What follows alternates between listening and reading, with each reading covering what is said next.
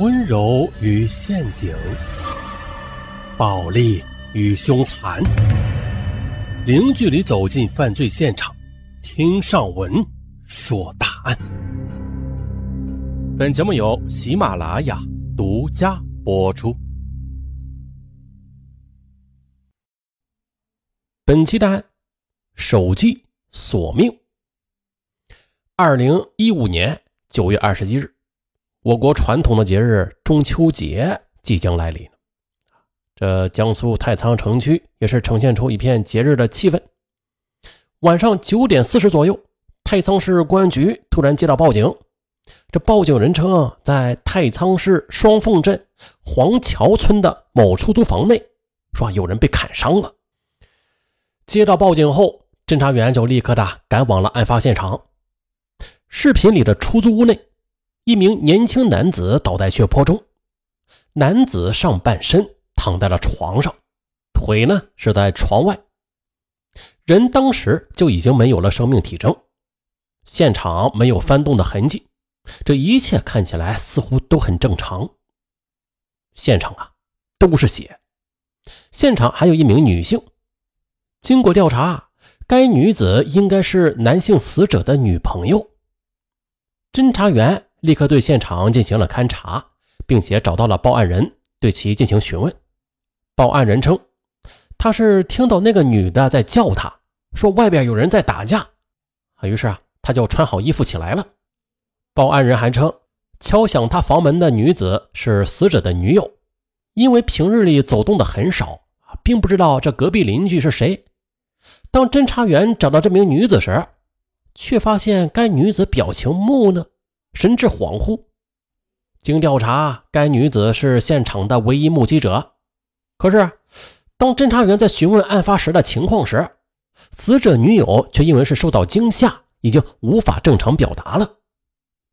她不仅无法描述凶手的外貌特征，甚至连男友的名字她都想不起来了，只是不断的重复着：“小张被打了，小张被打了。”侦查员对现场进行仔细勘查，试图找到更多的信息。案发现场是当地的一间出租屋，这房屋只有十平米左右，屋内血迹四溅，现场十分凌乱。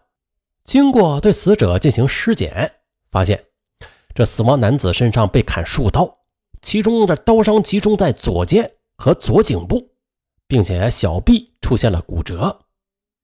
民警分析。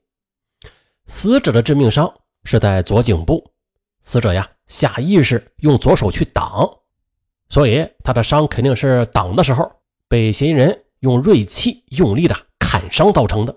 侦查员也是从报案人口中又了解到，说隔壁女子在敲门时已经是夜深人静的时候了，在这之前呢，他也没有听到任何动静，没有听到任何的争吵声。侦查人员就结合现场确定。这房门并不是强行入室的痕迹，应该是熟人作案。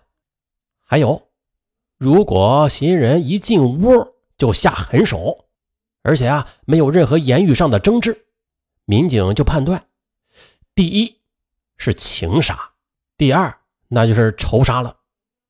因为只有这两种可能会导致嫌疑人没有任何争执啊，进来就对被害男子下手。在接下来的勘查当中，民警在出租屋内发现了一个工作证。工作证上的照片是一名男性，名字叫彭某。可是，工作证上的照片却与死者本身并不相符。很显然，死者并不是工作证上的彭某。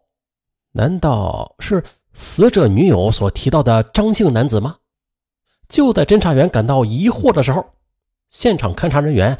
又有了新的发现，在现场啊，这民警找到了一本户籍本的复印件，上边显示被害男子应该姓张，是浙江丽水人。民警通过查询张姓男子的照片，发现啊，应该是和被害人相吻合的。果然，经查明，死者张某，浙江丽水人。并且在浙江太仓打工已经有一年的时间了，平时与人说话很和气，为人友善。那么问题来了，他为何会丧命出租屋内呢？此刻，这些问题全部都是聚集在案发现场唯一的目击者身上，那就是死者的女友。可是，该女子却由于过度惊吓，导致神志不清。民警决定先将其带回公安局，再继续进行询问。另一方面，民警对案发现场周边的监控视频也是展开了调查，可是结果却令人很失望。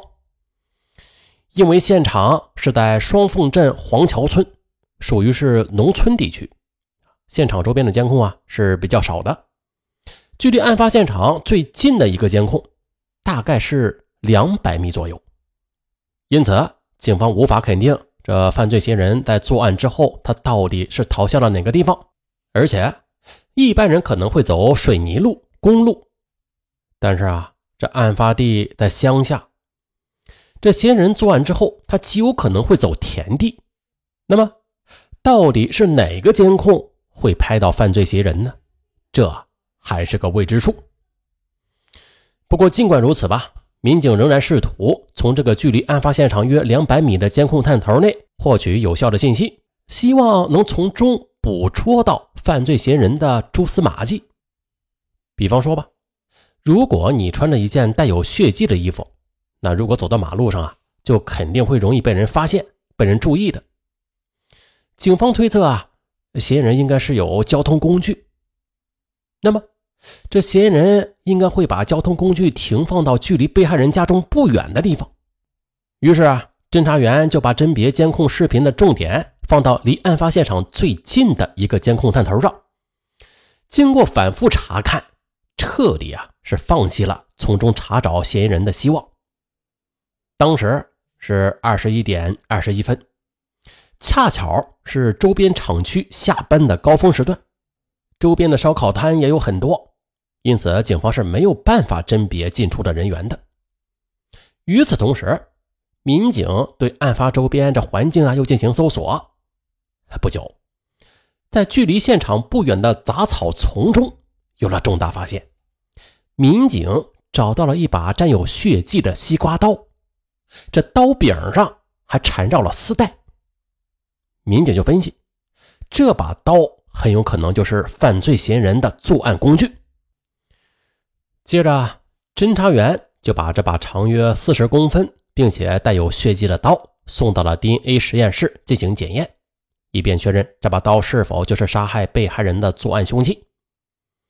经过 DNA 检验，警方确认了刀上的血迹正是被害人张某的。但是，除了确定作案凶器以外，却并没有提取到除了被害人以外的任何有价值的线索。于是，警方就决定立刻派往部分人员，就是前往浙江丽水调查张某的情况。另一方面，民警在江苏太仓区啊寻找这把作案刀具的来源，同时尽快稳定死者女友的情绪。只要她恢复神智啊，她可以从中获取到凶手的一些有效信息。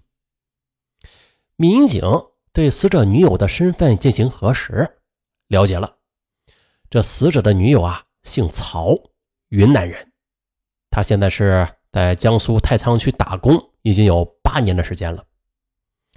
此人的身份背景比较简单，他和死者张某某的关系是姘居关系。他还有另外一个男朋友刘某，在山东，并且他们两人也是没有领结婚证。根据死者女友曹某的介绍，说案发当天啊，她与男友下班回家之后，大概是十分钟左右吧，有人来敲门，男友张某起身就去开门。可是来人进屋之后啊，就立刻用手中的工具开始击打张某。张某稍作反抗之后便倒了下去，而当时他呀就是蜷缩在床边的角落里，眼睁睁地看着男友倒下了。在整个过程中，曹某一直强调他不记得进来的人长什么样子，拿了什么东西，甚至啊不知道这个事情是怎么发生的，怎么发生的打斗，直到凶手离开。他都不知道这个人多高多胖，又穿着什么样的衣服，长得什么样子。这一切的一切啊，他通通都没有看到。曹某的话也不仅让这民警感到疑惑了。那按照曹某所描述的情况吧，他当时所处的位置，那是正好可以看到这犯罪嫌疑人进门之后行凶的整个过程的。他怎么可能对嫌疑人的衣着长相不清楚啊？而这不仅就让警方啊产生了怀疑。